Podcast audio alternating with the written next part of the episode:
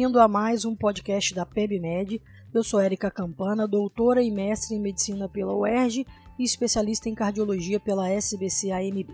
Vamos para mais um podcast de hipertensão. Vamos discutir o tema metas de pressão arterial em idosos. A prevalência da hipertensão entre idosos é extremamente elevada. Cerca de 75% dos homens idosos e 65% das mulheres idosas apresentam hipertensão. Reconhecidamente, a hipertensão é um fator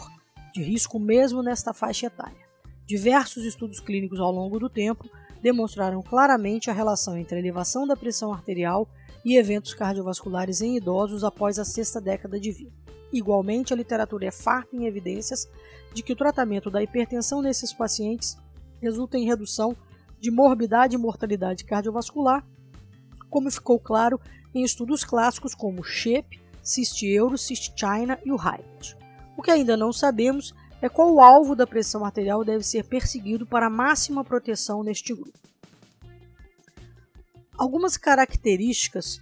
particulares da hipertensão neste grupo tornam complexa a decisão de metas de pressão arterial entre idosos. Sabemos que indivíduos idosos se apresentam com mais frequência com a hipertensão definida como sistólica isolada. Neste subtipo de hipertensão ocorre elevação da pressão arterial sistólica acima de 140 milímetros de mercúrio, com manutenção da pressão arterial diastólica em níveis normais ou até mesmo baixos, abaixo de 80 milímetros de mercúrio. Claramente, esses pacientes apresentam um alargamento da pressão de pulso, e esta condição atualmente está associada a um aumento do risco cardiovascular neste grupo.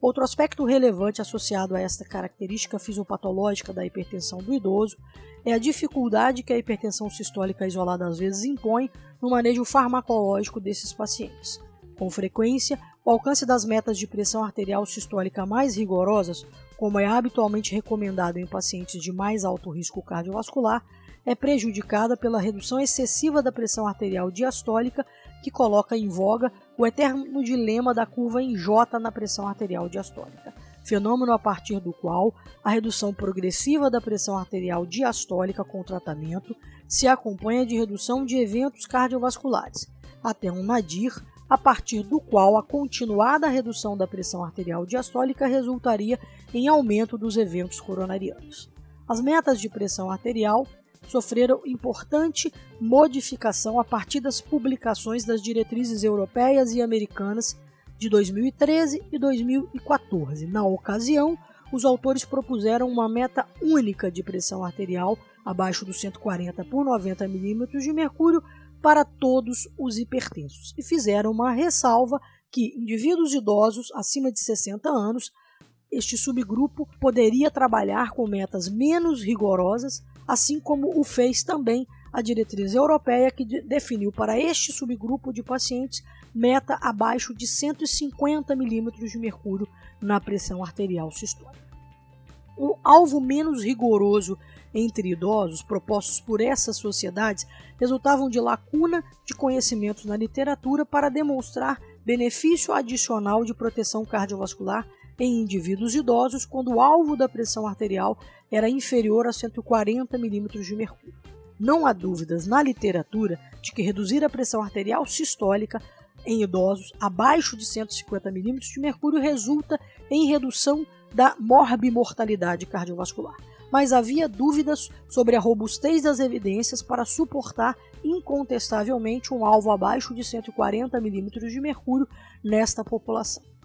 A partir da publicação dessas diretrizes europeia e americana de 2013 e 2014, uma série de meta-análises, revisões sistemáticas e novos estudos clínicos foram realizados para tentar entender melhor a meta de pressão arterial. Talvez o estudo mais interessante e importante tenha sido o SPRINT, que incluía em sua população um número considerável de indivíduos idosos, e que demonstrou que um alvo de pressão arterial sistólica abaixo de 120 mm de mercúrio neste grupo resultava em uma redução significativa dos principais eventos cardiovasculares e da mortalidade por todas as causas.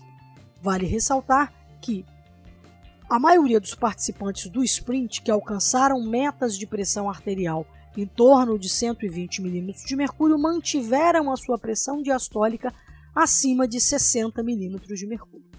Uma meta-análise publicada no Lancet em 2016, envolvendo 123 estudos clínicos, demonstrou resultados duvidosos em relação a alvos mais agressivos da pressão arterial sistólica na população de indivíduos acima de 65 anos. Finalmente, o Jack de 2017 publicou uma revisão sistemática que incluiu quatro grandes estudos em idosos: Jatos, Sprint Senior, Velish e Way Errol envolvendo 10.857 participantes. A média de pressão arterial sistólica no braço de alvo mais rigoroso foi 135 milímetros de mercúrio, resultando em redução de eventos cardiovasculares maiores e morte cardiovascular. A maior redução de eventos cardiovasculares neste grupo, entretanto, foi alcançada às custas de uma maior tendência para a ocorrência de insuficiência renal aguda, numa razão de risco de 1,81, porém com um P não significativo. É importante lembrar que o sprint também demonstrou um excedente de ocorrência de insuficiência renal aguda, que foi definida como transitória pelos autores no grupo com meta de pressão arterial mais rigorosa, que alcançou uma média de pressão sistólica em torno de 120 milímetros de mercúrio. A observação conjunta dos resultados desses dois é, trabalhos lev levanta algumas considerações importantes em relação à meta de pressão arterial nos idosos. Primeiro, será que os resultados do sprint podem ser extrapolados para todos os hipertensos idosos? Segundo, como os resultados dos dois trabalhos, com alvos pouco diferentes da pressão arterial sistólica, na meta-análise dos quatro estudos 135 e no sprint 120 milímetros de mercúrio, pode ser transformada em uma meta que seria recomendada para toda a população de indivíduos a partir de 60 anos de idade. A primeira questão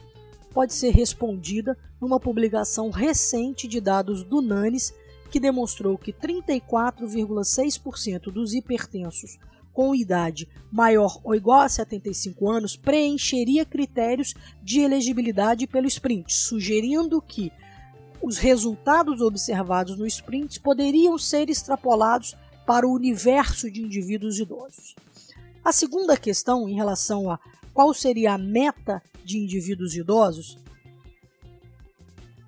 reforça a importância de olharmos para a questão da segurança, como foi observado a partir dos resultados do sprint e do resultado da meta-análise de quatro eh, estudos, demonstrando que talvez o alvo da pressão arterial sistólica no idoso ele deva ser semelhante ao da população em geral, com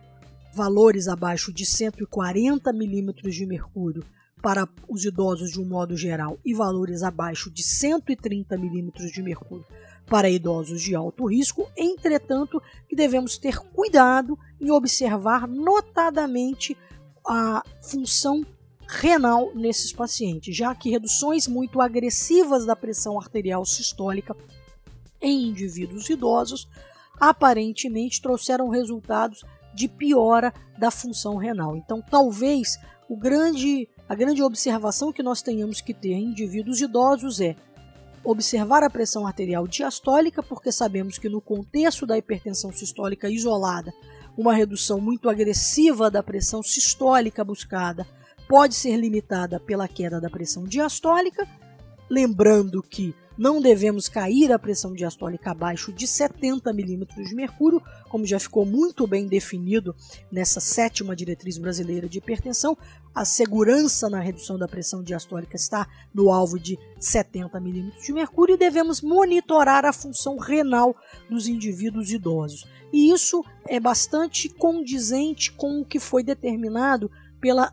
diretriz europeia de hipertensão publicada em 2018, a última diretriz publicada, a mais recente diretriz publicada, que coloca metas de pressão arterial dos indivíduos idosos de uma maneira semelhante à dos hipertensos de uma maneira geral, reforçando a necessidade de olharmos para o indivíduo idoso com um olhar mais é, particular de tolerabilidade, ou seja, colocar esses indivíduos na meta de pressão arterial proposta pela população em geral, mas sempre tendo um cuidado de saber que a meta será determinada pela tolerabilidade em termos de segurança desse indivíduo, não só de pressão arterial diastólica com o olhar para a, a, a circulação coronariana, na pressão arterial sistólica, lembrando de monitorar a função renal e também na função cognitiva, já que alterações de função cognitiva e quedas em indivíduos idosos são situações que sinalizam para maior risco. Desta forma, podemos concluir que a meta de pressão arterial em indivíduos idosos, à luz dos conhecimentos atuais, ela é semelhante à meta que nós devemos propor para todos os demais indivíduos hipertensos, devemos ter um cuidado maior nesta população por características de fragilidade e particularidade próprias da fisiopatologia da hipertensão arterial nos idosos. Obrigada, nos vemos em um próximo podcast. Se você gostou deste material, acesse outros temas em www.pebmed.com.br e visite o meu perfil no LinkedIn.